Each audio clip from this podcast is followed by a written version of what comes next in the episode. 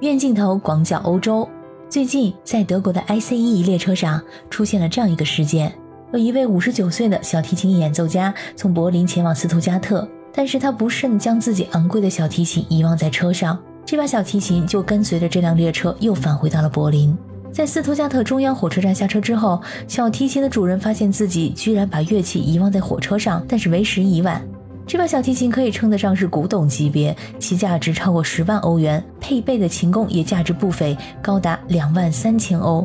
所以，这位小提琴演奏家的损失超过了一百万人民币。这把琴为什么这么贵？它的历史可以追溯到十七世纪，制造商是安德利亚·瓜内里。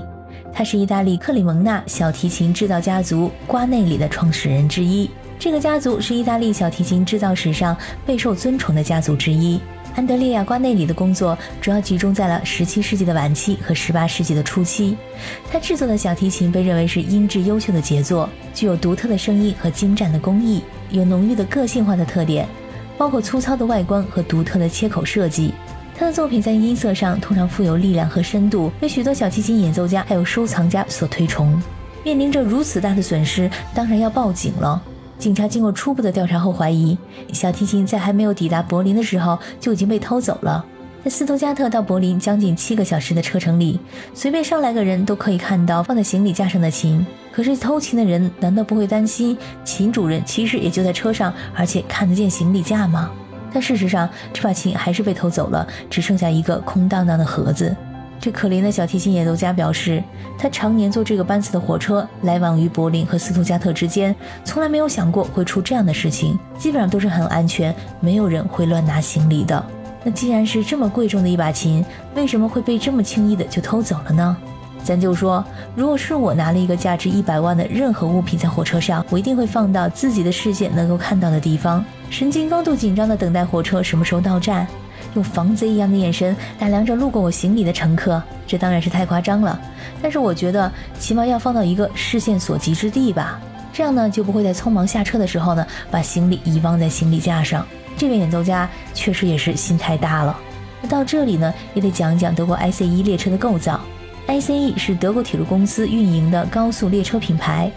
它是德国国内和国际之间最重要的高速铁路服务之一，以高速和高品质而闻名，是欧洲最先进的铁路系统之一。它的线路网络可以说是覆盖德国国内各个主要的城市，包括柏林、慕尼黑、法兰克福、科隆、汉堡等等。同时呢，还提供了国际列车服务，连接德国与邻国，比如说奥地利、瑞士、法国、荷兰，还有比利时等等。所以，这个德国 ICE 是德国铁路系统中的旗舰高速列车品牌。一般来说，ICE 车上的广播会特地的提醒乘客要注意随身物品的看管。总体来说呢，ICE 上的治安状况还算是比较好的，这可能是这位小提琴演奏家在列车上放松警惕的原因。以前在乘坐各类火车的时候，乘客大可以放心的把自己的行李放在座位上，尤其是 ICE 这种高铁上，乘客们更是可以放心的把个人物品放在座位上，不用多加看管。但是在最近的一年里，列车盗窃案频发，所以警察也特别提醒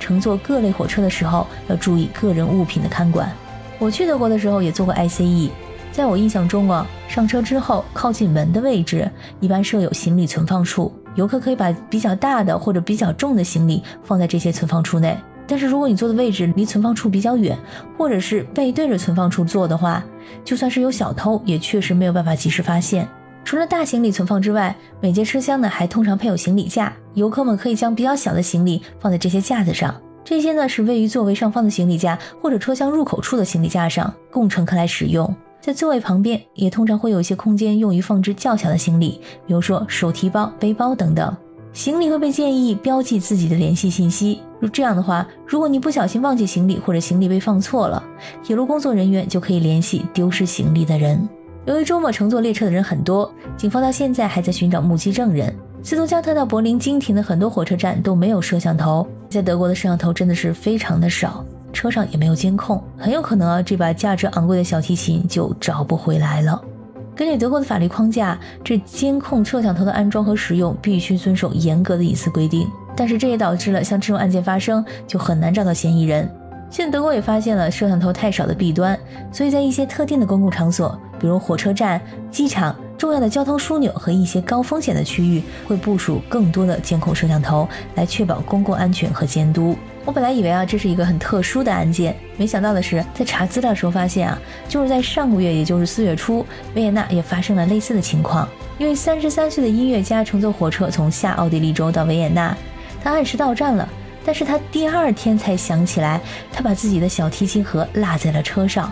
而这个小提琴价值八万欧元，按照汇率大概是六十一万人民币，而这把小提琴至今还未找到。感谢收听本期的医院镜头，我是可可鱼，我们下期再见。